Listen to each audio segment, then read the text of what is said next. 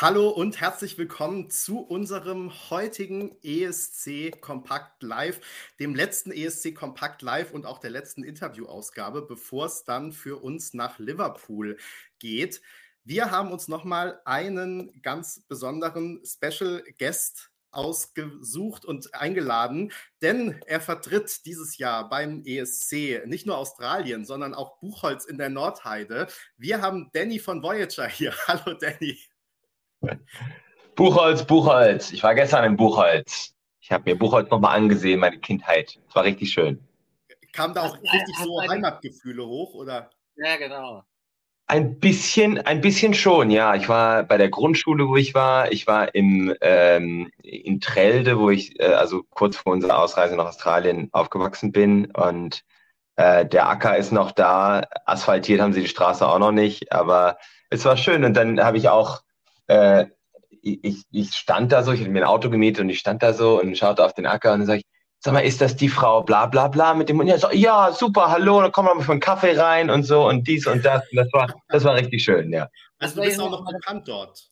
Ja, genau. Das wäre meine Frage. Hast du noch Familie dort? Auch nee, Familie habe ich keine. Nee, aber die haben gesagt, oh ja, ich habe dich im Hamburger Abendblatt gesehen. Ich habe da dich und ich habe die die Kopie hat habe ich ja irgendwo im Keller. Warte mal. Cool.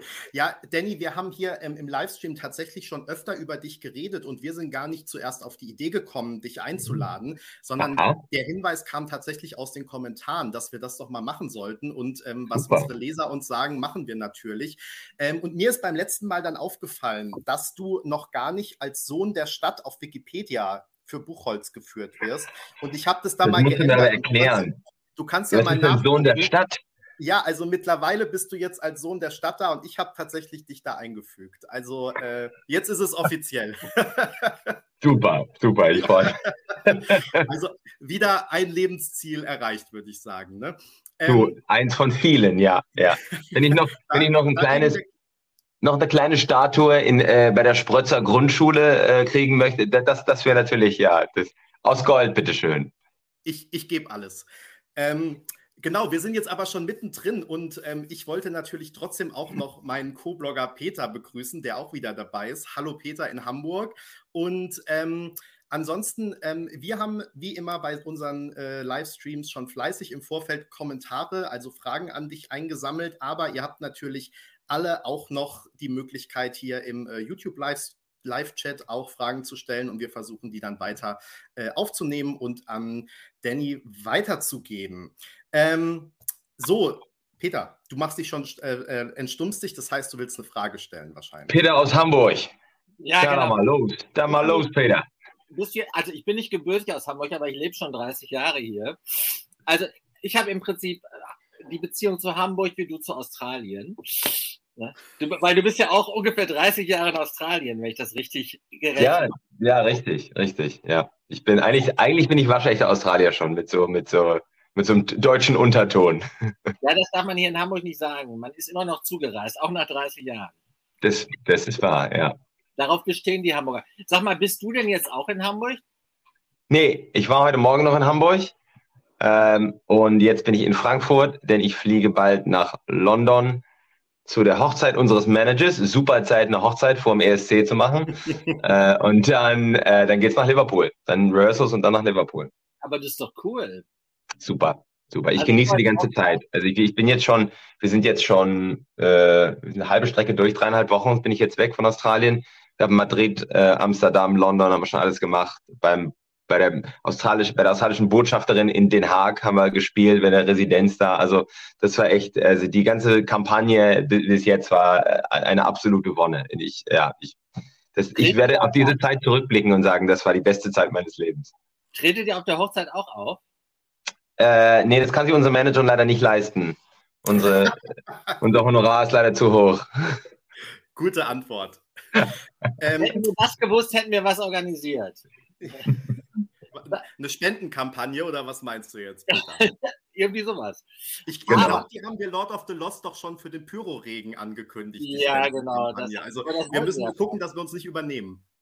Wer zahlt denn das alles? Ja. Der, der, deutsche Steuerzahler zahlt das alles.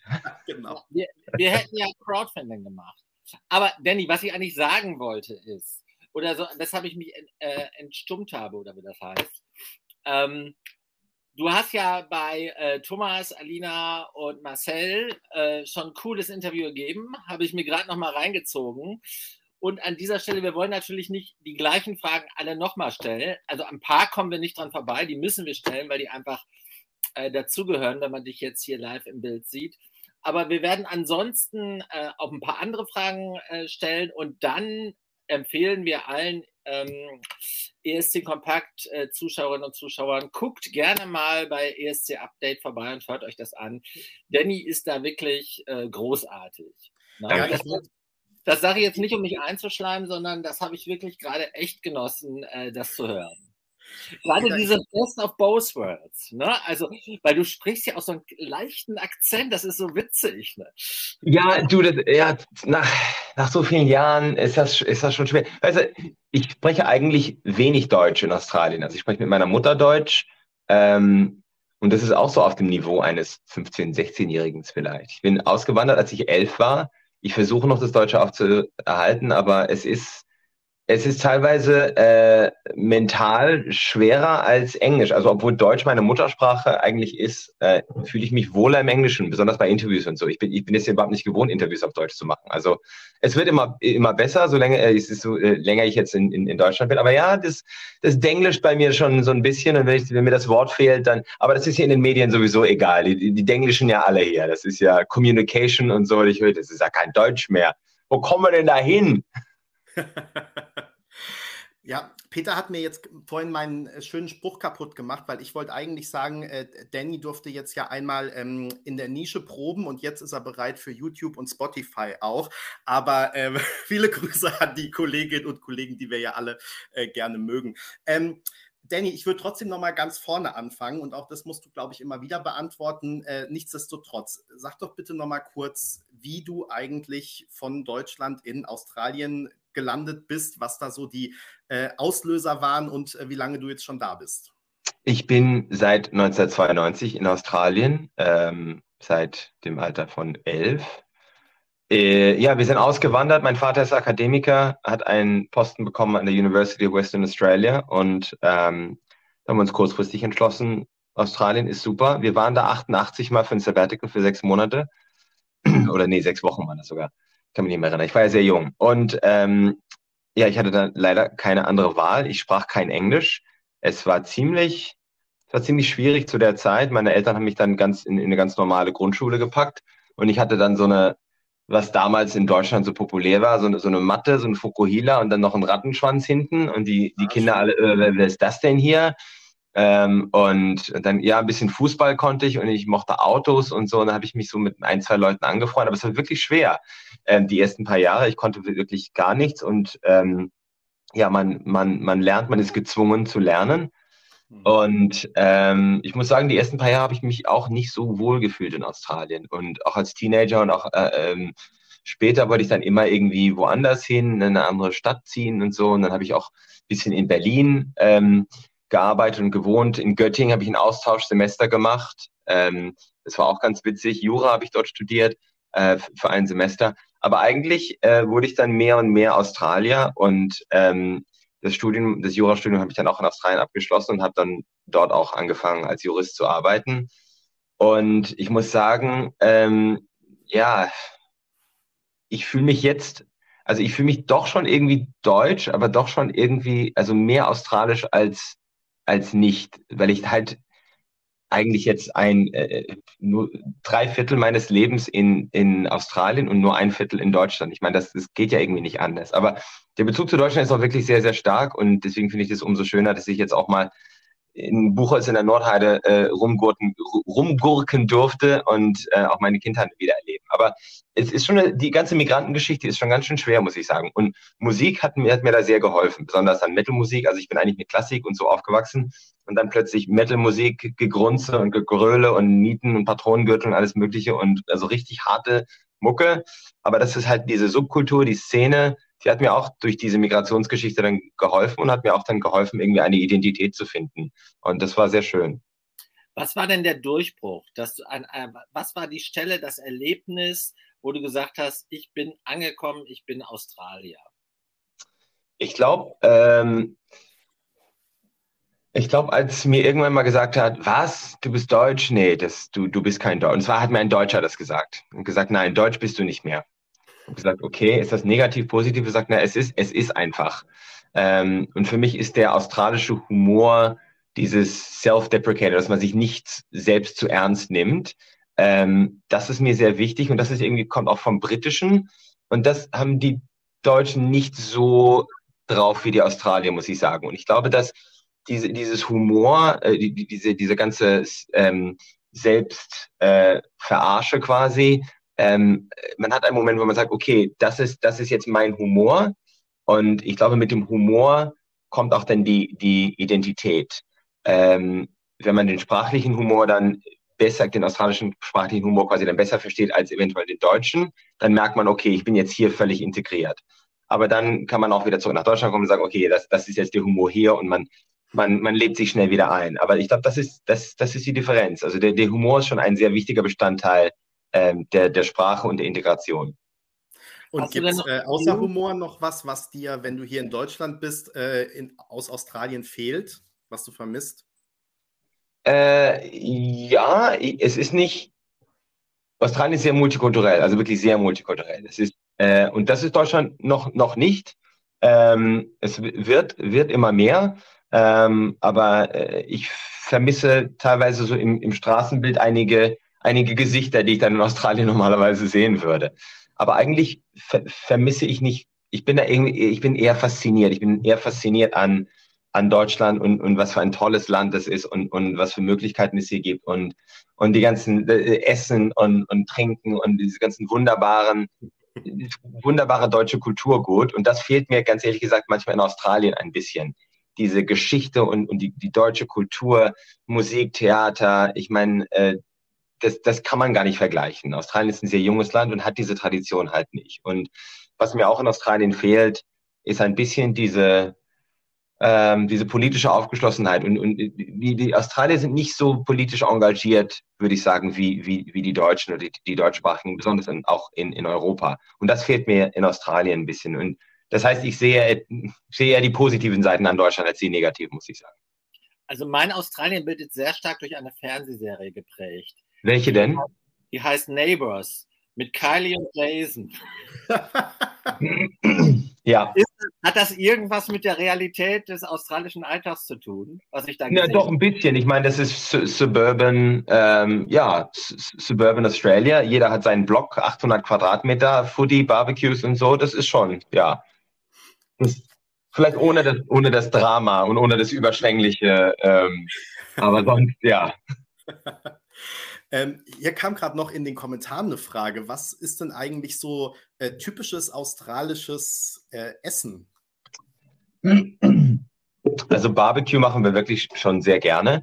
Ähm, ja, Sausage Roll. Ähm, Sausage Roll ist, äh, ich weiß nicht, ob das was sagt, das ist so eine, so, so eine äh, Fleischpaste mit so ähm, Blätterteig umwickelt. Sausage Roll, mhm. äh, Made Pie, ähm, was noch? Und eigentlich ja, Sausages on the Barbecue, Steak on the Barbecue, Lamingtons und viele Sachen, die auch aus, Brit äh, aus, aus Briten dann kommen. Ähm, mhm. die, die Parallele wirklich zu Briten sind, sind sehr, sind sehr stark. Also äh, auch Humor und auch wie man, äh, die Umgangssprache und so, das ist wesentlich britischer als amerikanischer. Das heißt, wenn ich mich mit Briten unterhalte zum Beispiel, ist das gleich, man merkt gleich, okay, das ist ein, ein Level, ein Niveau, wobei das bei Amerikanern ist noch ein bisschen, muss man sich noch an, aneinander ein bisschen gewöhnen. Mhm. Und ähm, du hast jetzt gerade erzählt, wie du nach Australien gekommen bist. Wie bist du denn dann eigentlich zur Musik gekommen? Also ich habe Musik sehr früh angefangen. Ähm, Klavier habe ich sehr früh angefangen, Geige. Ich habe übrigens meinen ersten Klavierlehrer gestern, nee, vorgestern getroffen. Ähm, das war wunderschön. Ich habe mit ihm ein, ein, ein paar wunderbare Stunden verbracht. Ähm, und er hat sich auch an mich erinnert, als sehr, ein sehr energiegeladener, begabter kleiner Junge. Ich sage, ja, okay. Das ist sehr diplomatisch, habe ich immer gesagt.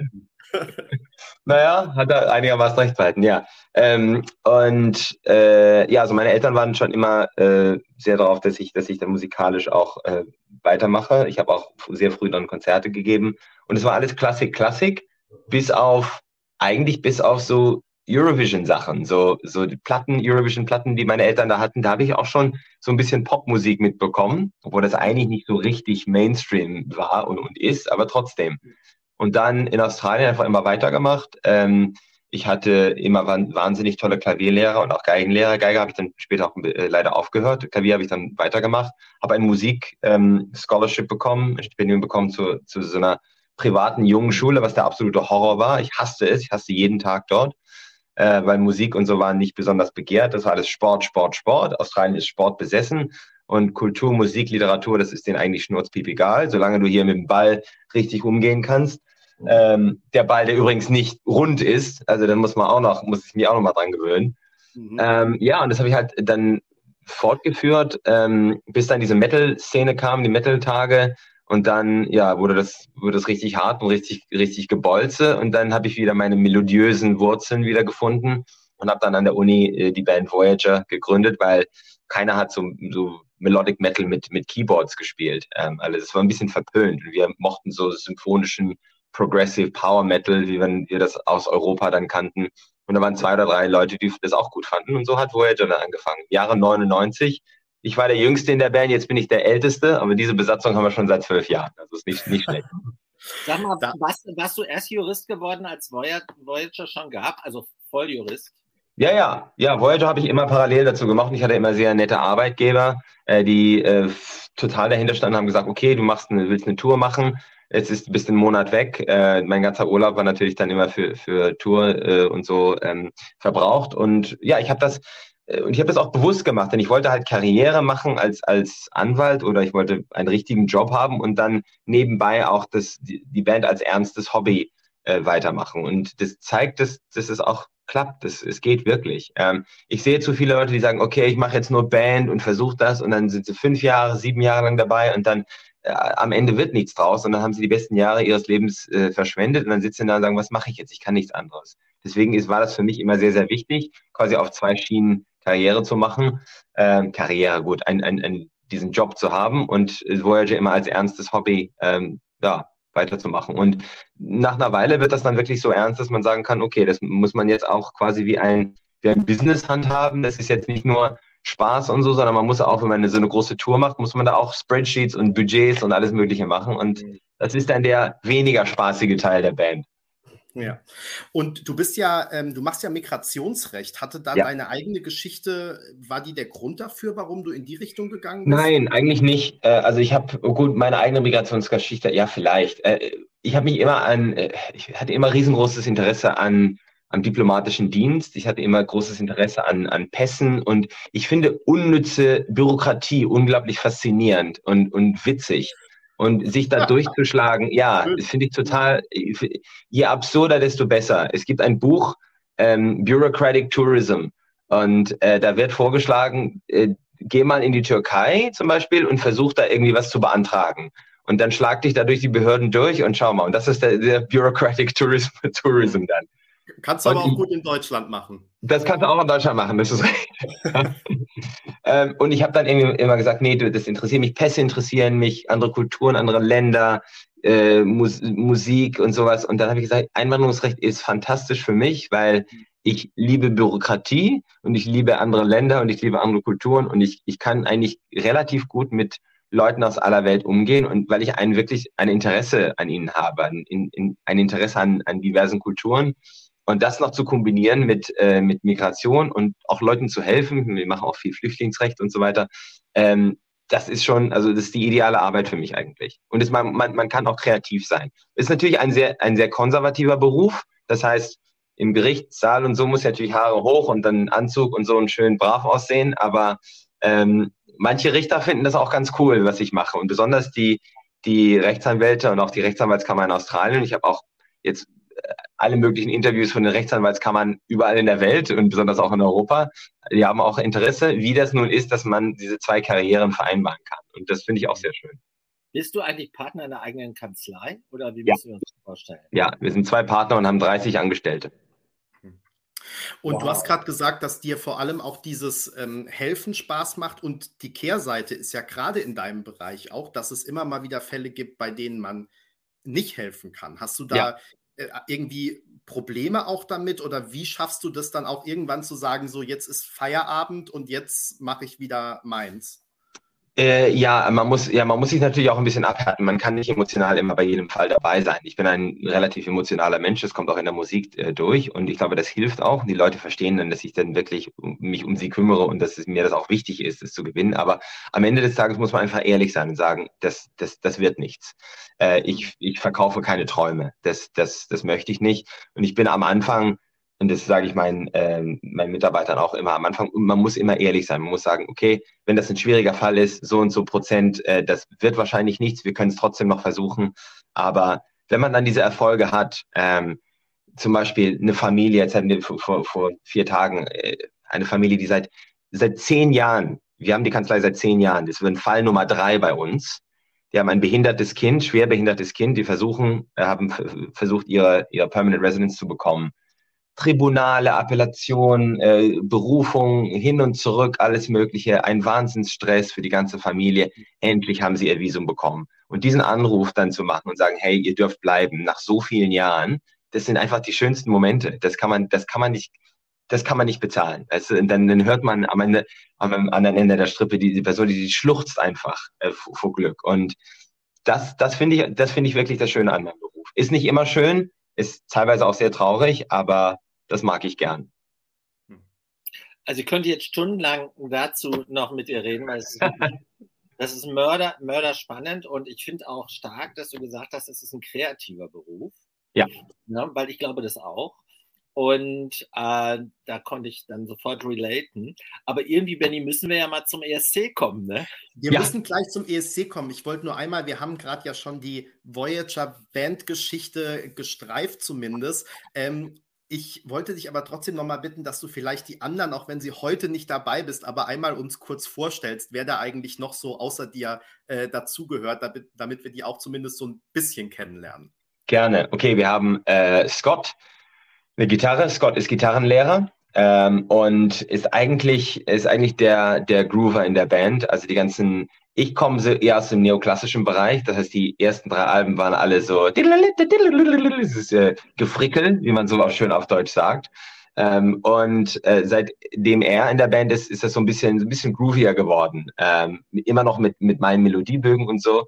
Ähm, also das ist Scott. Simone ist, äh, arbeitet im äh, Musikgeschäft ähm, sie leidet unter schrecklichen, schrecklichen Migränen ähm, und dass sie das überhaupt noch alles durchzieht, ist, ist Wahnsinn. Also wir haben Konzerte mir gegeben, wo sie wirklich das durchzieht und am Ende einfach, sie kann nichts mehr sehen, weil es, sie ist geblendet von der Migräne. Also richtig krass. Aber sie arbeitet ein paar Tage die Woche in, in, ähm, im Musikgeschäft. Ähm, sie ist eine absolute Virtuosin, wie ihr auch im Videoclip wahrscheinlich schon gesehen habt. Ähm, ich meine, das Solo, was sie da im Video macht, das ist, das ist nix. Ich meine, das haben wir, das haben wir ein bisschen äh, da war viel mehr gefrickelt, da war noch gesagt, nee, nee, nee, jetzt lassen wir mal, ab, mal ein bisschen zurück. und dann haben wir noch Alex, ähm, den Bassisten und auch äh, Vokalisten, der auch äh, ziemlich viel äh, zum Vocal äh, beiträgt. Der hat diese wahnsinnig tollen, geraspelten Screams, die das kann ich einfach nicht machen. Dieses Ja! Und ähm, als ich entdeckt habe, dass er das machen konnte, haben wir gesagt, okay, das, das muss, davon muss, müssen wir mehr reinbringen. Ähm, er ist, er ist äh, Graphic Designer, macht auch äh, Konzerte neben, also Gigs, Cover Gigs in, in Kneipen und so am Wochenende, ähm, verdient sich damit seine, äh, seine Groschen. Auch zusammen mit Ash, dem, dem Drummer, äh, oder, ähm, na, wie heißt Animal from the Muppets, wie viele ihn nennen, ähm, so wie er da, wie er da hinterm, äh, hinterm Drumkit sitzt. Er ist äh, Graphic Designer, er macht auch die, ganz, die ganzen Cover, die ganzen T-Shirts und so für, für die Band. Er ist unglaublich kreativ. Er war ähm, äh, ja nicht Professor, sondern Lecturer, wie heißt das auf Deutsch? Ähm, ja, Dozent. Dozent, ja, für Graphic Design an diversen Universitäten äh, in Westaustralien und ähm, macht auch viele Freelance-Sachen und ist einfach ein Freak, was der machen kann. Ähm, wir haben schon öfters versucht, andere Leute anzuheuern für, für Coverart und so, aber das kommt nie so gut raus, wie wenn er das macht. Also ja, das ist die Band. Also alle haben mit Musik und kreativ irgendwas zu tun. Ich glaube, ich bin der Einzige, der jetzt total Left Brain Lawyer äh, macht. Also das ist ja ziemlich weit entfernt von der, von der Musik, obwohl, wie Peter auch schon gesagt hat, es ist, es ist kreativ. Interessante Story. Ich hatte mal einen Klienten, der hatte eine sehr schwer, einen sehr schweren Fall, einen sehr emotionalen Fall. Und ähm, am Ende der ähm, Besprechung sagte er, Daniel, I really like your music. Ich sage, okay, super. Said, I, I listened to your music. I enjoyed your music and I thought you would understand my situation and you would understand my case and you would be creative enough to find me a solution. Da habe ich gesagt, okay, das ist natürlich, das ist natürlich super, dass ich von der Musik aus, dass jemand quasi gesehen hat, okay, dieser Typ wird mir auch juristisch weiterhelfen. Und das, dieser Crossover, ähm, das war ein richtig schöner Moment, wo die zwei Welten quasi dann zusammenkommen. Normalerweise halte ich meine zwei Welten sehr weit auseinander, weil, wie gesagt, Juristerei sehr konservativ und nicht alle finden das toll, dass ich dann in der Weltgeschichte rumreise und äh, anstatt ihrer Visa-Angelegenheiten machen beim ESC dann mal äh, da weitermache. Das mögen sie auch nicht besonders. Hm. Peter, bist du noch bei uns? Ja. Ja, ich, ich habe schon so oft reingequatscht, das wollte ich nicht schon wieder machen.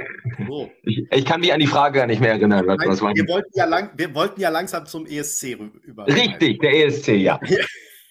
Erzähl, erzähl, mal ganz kurz, ihr habt ja jetzt schon relativ, also äh, dafür, dass ihr am weitesten weg äh, angereist seid, habt ihr eigentlich schon eine hohe Intensität, weil ihr so viele äh, Promokonzerte gemacht habt, eine hohe Intensität äh, in der Bubble gefunden. Ihr habt da, glaube ich, allein drei äh, äh, Konzerte, ähm, also drei dieser Promokonzerte gemacht.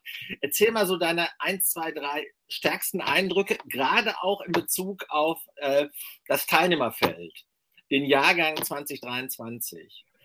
Äh, ist ein super Jahrgang. Man fühlt sich teilweise auf diesen Events wie auf dem School Band Camp. Ähm, alle im Bus, alle irgendwie, äh, alle machen Spaß. Es ist, es ist relaxed. Alle sind irgendwie, ja, das ist einfach, das ist etwas sehr Schönes und sehr Natürliches. Ähm, die Pre-Partys sind teilweise super chaotisch. Also Madrid war absolut chaotisch. Ich weiß, viele hatten, Leute hatten Probleme mit dem Sound.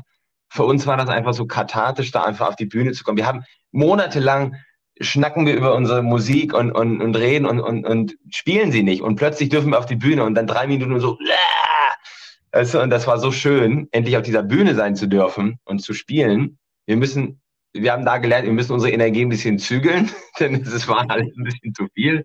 Ich habe Hand aufgeschlagen, beim ersten, beim zweiten auch noch, egal. Ähm, aber die Atmosphäre war richtig super und die, man, man lernt die anderen Leute kennen. Die anderen sind super nett also ich, weiß jetzt, ich kann jetzt keinen nennen, der äh, oder die nicht nett waren. Ähm, klar, jeder hat seine Macken oder was weiß ich und, und man sagt, okay, du bist so, das verstehe ich, kein Problem. Aber generell sind alle super nett. Die Fans sind super nett. Wir sind dieses extreme Nerd-Fandom ja schon eigentlich gewohnt aus der Metal-Szene. Und es ist so erfrischend zu sehen, dass das auch in dieser Szene ist, nur halt millionenfach größer. Ähm, natürlich beantwortet man immer da tausendmal die gleichen Fragen, aber ist doch egal. Das, die, die Leute, ist, für, die, für die Leute ist es das erste Mal, wo sie diese Frage stellen, das, erste Mal, wo sie die Antwort hören. Und man kann immer eine andere Antwort geben, um das ein bisschen interessanter zu machen. London, äh, nee, Amsterdam war super, 5000, 5000 äh, im Publikum und dann noch live gestreamt, also Hammer. Äh, wir haben dann auch noch irgendwie Pyrotechnik haben wir bekommen. Wir haben uns nicht erzählt, wann, äh, aber irgendwann kam dann und wir so, oh, cool. Auf der Bühne. ähm, und dann haben wir noch ein Konzert in, äh, in Den Haag gemacht bei der äh, australischen Botschaft ähm, oder der Residenz des australischen Bo der australischen Botschafterin. Das war sehr schön. Ein sehr formelles Dinner und dann noch eine Party mit den ganzen Diplomaten. Das war cool. Die Diplomaten haben gesagt, hey, dieser Song ist so ein richtiger Song für Europa jetzt. Die Instabilität, das ganze Chaos, Krieg und so weiter. Promise me it's gonna be alright. Das resoniert äh, mit, mit uns. Und das fand ich auch ein sehr interessanter äh, Ansichtspunkt. Und dann, ähm, dann kam London, auch super, ich meine, super organisiert, super Konzert. Ähm, das war eigentlich, wo wir gesagt haben, okay, wir sind jetzt richtig im Rhythmus drin. Wann geht's weiter? Nach drei Minuten haben wir, oh, jetzt müssen wir wieder aufhören. Weißt du? mhm. Deswegen war das kathartisch für uns am Donnerstagabend, letzten Donnerstag ein Konzert, unser eigenes Headliner-Konzert in kleinen, verschwitzten Club vor 300 Leuten einfach alles alles gegeben. Ähm, das war richtig schön, das zu machen. War wo? Und die, bitte? Das war dieses Konzert, das Clubkonzert? Das war das Clubkonzert in London im Boston Music Room. Ähm, ja, wir haben ungefähr eine Stunde 20 gespielt oder so, also wie wir das halt gewohnt sind. Und es war halt einfach richtig super. Und man, man merkt, okay, das ist, das ist quasi unser, unser, unsere Headquarters. Und ähm, das war wirklich, wie gesagt, sehr kathartisch für uns. Denn im Fernsehen und vor Kameras und so ist das nochmal was ganz anderes. Und ich glaube, als Liveband müssen wir halt lernen, unsere Energie dort auch zu zügeln und dass, dass man nicht einfach wie wild um, äh, in, in der Bühne rumläuft, sondern auch merkt, ah, hier sind noch Kameras und unter Umständen gucken da 160 Millionen Leute auf diese Kameras und die wissen nicht, wie der Vibe ist im, im, äh, im Saal. Und das ist für uns sehr, sehr wichtig und wir lernen bei jedem Mal, wo wir dieses, diese Konzerte geben, auch beim Vorentscheid in Australien, lernen wir jedes Mal besser, wie das eigentlich geht. Hm. Habt ihr in Amsterdam auch ähm, die äh, deutsche Band Lord of the Lost kennengelernt? Ja, wir haben Lord of the Lost gelernt. Chris und die Jungs ganz nett. Die sind ja auch, auch alle aus Hamburg, bis auf den einen, glaube ich, der kommt aus Osterode. Ähm, und ja, es ist halt, wir, wir, kennen die gleichen Leute, wir haben mit den gleichen Leuten, mit den gleichen Bands getourt. Ähm, es war richtig erfrischend, als ob wir einander schon, schon seit einer Ewigkeit kennen. Und viele, viele machen ja den Vergleich zwischen uns und Lord of the Lost. Also ich finde, ich finde, der Vergleich ist, ja, ist, ist nicht ganz an, angepasst. Gut, wir sind in der Metal-Sparte, aber wie schon vorher gesagt, ich meine, das sind ganz unterschiedliche Songs. Wir sind Synthy Metal mit, äh, mit Keyboards und, und so 80er und sie machen so German äh, Gothic Glitter Metal. Das ist gut, das ist Metal, aber es ist so verschieden. Ähm, und das finde ich das Schöne daran, dass wirklich dass dieses Jahr Metal ist so vielfältig, dass Leute sagen können, hey, ich wusste ja gar nicht, dass es so viele interessante Metal-Stilrichtungen gibt. Ähm, und deswegen hoffe ich, dass vielleicht das das Jahr für Metal wird. Aber nee, super Jungs, wir kommen auch gut klar. Und ich glaube, diese, ähm, ja, ein bisschen, ein bisschen Konkurrenz ist natürlich da. Der Chris hat mich so angeschaut, na, wer bist du denn? Ich, ich ihn auch so, na, mhm. wer glitzert mehr? Ja. Nein, es war super, richtig nett. Und äh, die Jungs sind jetzt, glaube ich, auf Tournee in Südamerika mhm. äh, bin ich voll neidisch drauf, aber ähm, die werden es natürlich super drauf haben, wenn sie dann in, in Liverpool landen. Die werden sagen, okay, wir haben jetzt Konzert nach Konzert nach Konzert, aber die werden, glaube ich, ziemlich müde sein, muss ich sagen. Nach so einer Tour und so vielen Flügen. Naja. Also und hier kommt, äh, ihr habt ja, ja quasi äh, den gesamten Jahrgang jetzt kennengelernt auf dieser Promotour, aber ausgerechnet Andrew seht ihr erst in Liverpool wieder. Schade. Die ganze Sache mit Andrew war witzig. Wir haben das echt, diesen Song gemacht, einfach nur um seine Reaktion zu sehen. Und gesagt, ey, Andrew wird das sicherlich geil finden. Und er hat uns auch ein Video geschickt mit seiner Reaktion und so. Und er ist richtig nett, er steht auf Metal. Er, ähm, und ich, ich finde den Song auch wirklich gut. Ich weiß, ist nicht der populärste und so, aber ich finde, als, als Pop-Song ist er, ist er richtig gut, richtig eingängig und er gefällt mir wirklich gut. Ähm, um auf deine Frage zurückzukommen, Peter, mit, mit den anderen Künstlern und so, die wir da kennengelernt haben, ähm, und Favoriten also momentan sind meine Top 4, das kann ich euch verraten, äh, Österreich, Theo und Salena sind einfach genial, die sind super, die sind auch super Menschen. Also die, wir haben direkt mit, uns mit denen angefreundet, wir texten einander auch noch jetzt und sind, machen Witze und was, also richtig super. Ähm, der Song ist geil, die sind super Künstler und können super singen, also wirklich fantastisch. Mir gefällt Riley unglaublich, dieser Song ist richtig geil, Breaking My Heart das, wenn man das live sieht, die Produktion, boah, das, das ist so, das, das poppt einfach aus den Lautsprechern so raus und du kannst einfach, du kannst einfach nicht, du musst mitmachen. Vesna ist super, die, die, die, die Tschechin finde ich ganz, ganz toll. Ähm, für mich als, als Liebhaber von Sprachen und von diversen Kulturen und so finde ich das super, dass sie da bulgarisch, ukrainisch äh, und tschechisch da und besonders diese, Schwestern und, und dieses Zusammensein und so, das finde ich besonders wichtig jetzt. Ähm, Finnland ist super. Gustav ist der Hammer. Gustav, am Anfang mochte ich den Song überhaupt nicht. Aber der bringt einfach die Party. Der bringt die Party und es ist einfach, wenn dieser And when the world's got me going crazy, alle so, yeah, es ist der Party-Song. Und er macht das richtig gut. Ich könnte noch weiterschlagen, aber das ist, es gibt so viele, so viele gute Künstler.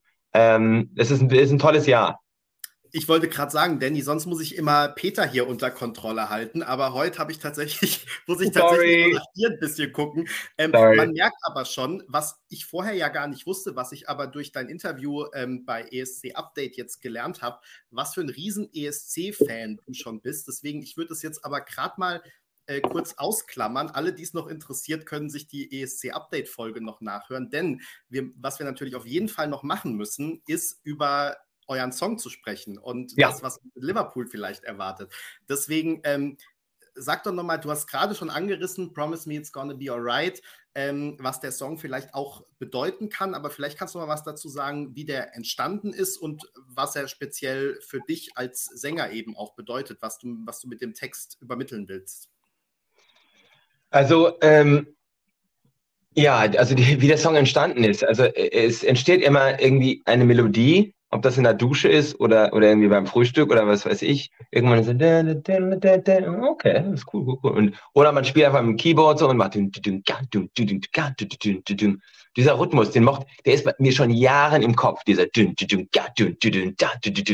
ja, das muss er, und dann ein bisschen Synthie und habe ich gesagt, okay, bei Dreamer, letzten Jahr haben wir uns da richtig Gas gegeben, gleich Gas gegeben aber hier haben wir gesagt, nee, das muss, das muss mysteriös sein. Ich will, dass jemand, der den Song zum ersten Mal hört, nicht gleich weiß, dass das Metal oder Rock ist. Ich will denken, oh, das ist eine coole Elektronummer.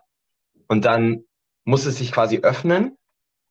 Also die müsst ihr, have you ever done anything like this before? Und dieses, dieses äh, Wiederholen. Have you ever done anything like this before? Also das, das, dieses Ungewisse. Ob das nun das Ungewisse am Leben ist oder ob man äh, etwas zum, zum ersten Mal probiert oder was weiß ich. Ähm, und dann muss es sich quasi öffnen und dann muss irgendwie so ein bisschen, bisschen Licht reinkommen. Und dann muss Hoffnung reinkommen. Und dann muss, dann muss der, der Zuschauer, der Zuhörer quasi da rausgerissen werden. Und oh, okay, es ist eine Rocknummer und es ist, es ist Energie, es ist Energie.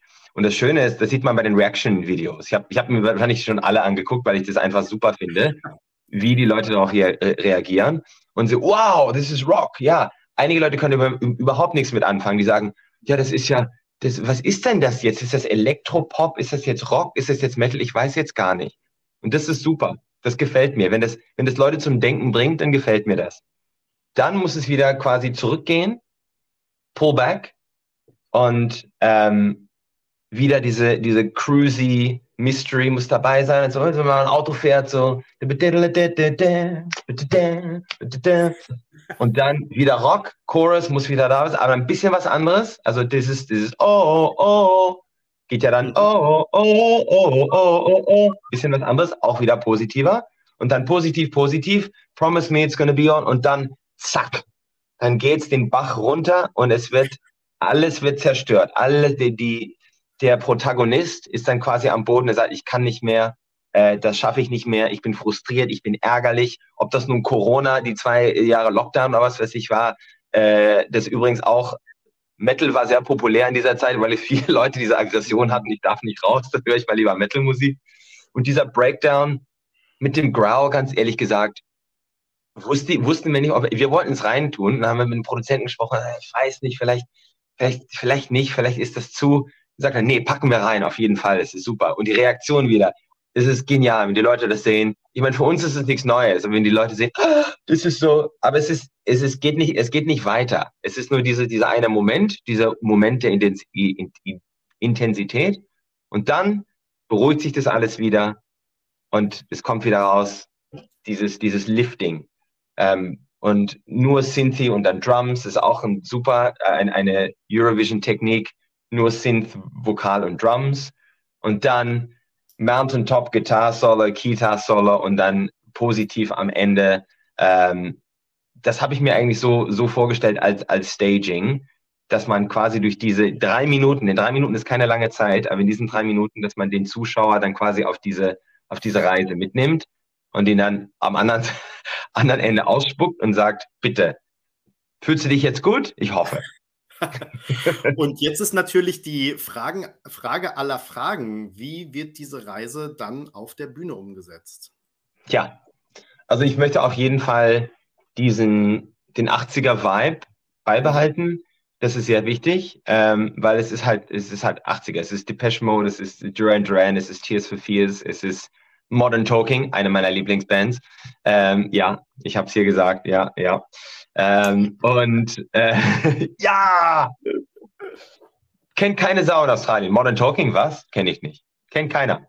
Als ich das angefangen habe, auf Partys zu spielen, alle so, was ist das denn? That's pretty cool. Yes, yes. You're my heart, you're my soul. It's the best. Atlantis is calling. Egal. und dann, ähm, ja, also diese 80er-Sachen, das müssen wir, das will ich irgendwie auch beibehalten. Und ich möchte, dass es ein, das ist, das das Lichtspiel ähm, uns nicht äh, überschwänglich quasi beeinträchtigt, weil wir sind schon fünf, fünf Leute, fünf kritische Bandmitglieder. Ich habe ich hab im vorherigen Interview gesagt, wenn du jetzt einfach drei Minuten lang Pyrotechnik machst äh, als Band und so, dann denken die Leute, was ist denn das? Viele Leute hören sich den Song zum ersten Mal an, sie müssen auf diese Reise kommen und es muss sachte, sachte kommen und dann muss es richtig, dann muss es richtig brennen. Ähm, und deswegen ist es lichttechnisch sehr, sehr wichtig, dass wir das, dass wir das hinkriegen, dass es nicht zu überschwänglich ist, aber doch überschwänglich genug, um Eurovision zu sein. Und da kann ich euch versprechen, dass Australien bringt immer etwas, etwas Kleines, Besonderes mit und das machen wir auch dieses Jahr, damit es so richtig 80er wird. Diesen, okay, diesen 80er Sinti-Vibe, der muss sein. Darauf bestehe ich. Wir sind sehr gespannt auf jeden Fall. Ähm, Peter, wir müssen langsam in die Schlussrunde einbiegen und ähm, tatsächlich, ich würde dir eine letzte Frage überlassen. Ja, es ist eine kleine Kombifrage. Also zunächst mal, Danny, muss ich nochmal feedbacken, dass du Riley genannt hast, ist ganz großes Kino. Das glaube ich nämlich auch. Wir werden uns noch, wir werden noch staunen, wie weit Riley kommt. Ne? Ich, ich glaube auch. Ähm, der Song, ja, es ist so, so zuckersüß irgendwie, aber auch irgendwie hart. Äh, ich, ich, das ist bei mir auf Dauer, äh, auf Dauer äh, echt, das kann ich, ja, viele, was? Verstehe ich gar nicht, aber nee, ist, ist richtig geil. Ich habe meinen Wecker jetzt mit Riley programmiert in diesem Tag. Ja? Das wollte ich eigentlich. das, wollte, das wollte ich gar nicht loswerden. Du hast auch von äh, der Musik erzählt. Also du hast erstmal erzählt, dass dein lieb, liebstes ESC-Lied äh, Teach In Dinge Dong ist. Ja. Und in dem Kontext hast du auch erzählt, dass du mit der Musik, auch die deine Mama gehört hat, äh, groß geworden bist und hast ähm, ein paar deutsche Schlager-Ikonen genannt, aber äh, neben ABBA auch noch Hildegard Knie.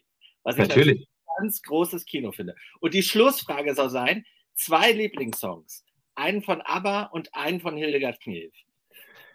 Ein von ABBA. Ähm, ja, aber wir haben so viele. Weißt du, ABBA ist eigentlich die Traumband, weil ABBA sehr komplizierte Musik macht, die als Popmusik rüberkommt. Und die kann man auch so auf zwei Leveln hören. Und das möchte ich auch mit Voyager erreichen. Ähm, oh, so viele.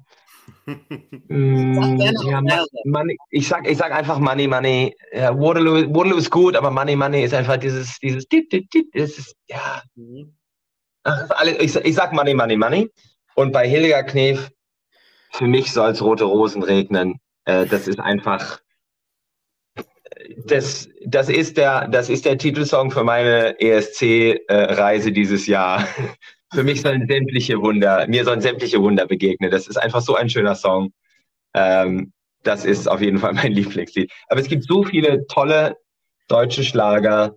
Marianne Rosenberg. Und ich höre auch Wolfgang Petri und so, sowas höre ich auch immer ganz gerne immer noch ähm, auch aus, aus meiner Kindheit so viele tolle Sachen. Und ich glaube, meine Liebe zur Melodie kommt wirklich aus dem Eurovision Song Contest, weil Melodie, besonders damals, war das A und O, wie meine Mutter immer gesagt hat. Und das ist immer noch für mich unglaublich wichtig. Wenn die Melodie stimmt, dann stimmt alles. Eigentlich kann man kein schöneres Schlusswort wählen, oder? Äh, lieber Danny, vielen Dank, dass du dir die Zeit genommen hast. Es war sehr schön mit dir, ähm, sehr intensives Gespräch und äh, Peter hat zwischendurch schon mal gesagt, wir hätten, glaube ich, noch äh, ewig weiterreden äh, können. Aber Sorry. du hast ja wahrscheinlich auch noch viele andere Interviews in den kommenden Tagen und ähm, ja, wir wünschen dir jetzt erstmal äh, und euch alles Gute für äh, Liverpool. Da sehen wir uns dann vielleicht auch wieder und ähm, ja, sind sehr gespannt, wohin euch eure Reise dann noch führen wird. Vielen Dank. War mir eine große Freude. Sorry, dass ich ein bisschen, bisschen zu viel gelabert habe, aber das hat mir echt Spaß gemacht. Darum, darum geht es ja, ist alles gut. ich wollte ähm, euch eigentlich noch fragen, was sind, was sind eure Top, Top 5 eigentlich? Top 5? Okay, Top 3. Fassen wir es kurz. Wir haben noch eine Minute, bis wir bei 45 sind. Okay. Also, ich fange mal an. Ich, ja. ich bin in diesem Jahr so ein bisschen langweilig unterwegs, weil ich tatsächlich auch ähm, Schweden und Finnland ganz vorne habe, wie ja die meisten. Okay. Und ich bin wirklich, also Lorraine kann, glaube ich, veröffentlichen, was sie will, seit 2012 oder noch früher, seit 2011, seit sie zum ersten Mal im Melodiefestivalen war. Ja. Äh, jedes Lied hätte ich sofort gekauft und deswegen, ja. dass sie jetzt wieder da ist, ist für mich echt der Hit Ja, ich bin Team Lorraine. okay, super. Hast du die Version, hast du bei Eurovision A Little Bit More die Version gehört, die sie im Studio gemacht haben mit diesen ganzen Synthes und so? Ja, ja, habe ich. Hammer. Cool, so, also mit, mit, mit, mit Hall, äh, super, also richtig schön. Also ja, da kann ja. ich dir recht geben. Also Euphoria ist wirklich eins, ich meine, das ist, das ist eine langweilige Antwort auf die Frage, welches ist der beste Eurovision-Song. Aber vom, als Songwriter ist das unglaublich. Ja. Unglaubliche, unglaubliche Exekution und der Song selbst ist einfach fantastisch. Okay, das sind deine Top. Du hast mir nur ja. zwei gesagt, aber ich verzeih es dir. Peter? Peter. Also äh, die, die mich ein bisschen besser kennen, wissen, dass ich um diese Zeit im Jahr eigentlich fast jeden Song super finde. Oh. Aber wenn ich da jetzt drei auswählen dürfte, also über Riley habe ich mich ja schon ausgelassen, im Moment ja. mein, äh, mein Wecker. Und äh, Finnland muss ich sagen, weil das finde ich einfach großartig. Ja. Und beim dritten, also weiß ich nicht, ich sag mal was ein bisschen kantigeres, äh, also provokanteres, kannte ich nicht. Solo aus Polen. Also blank. Nein, nein, ist auch, ist auch einer von mein, äh, meinen Top, ist auch drin. Geil, super. Das ist, das ist der, der zuckersüße Sommerhit, den wir alle gebraucht haben. Ja.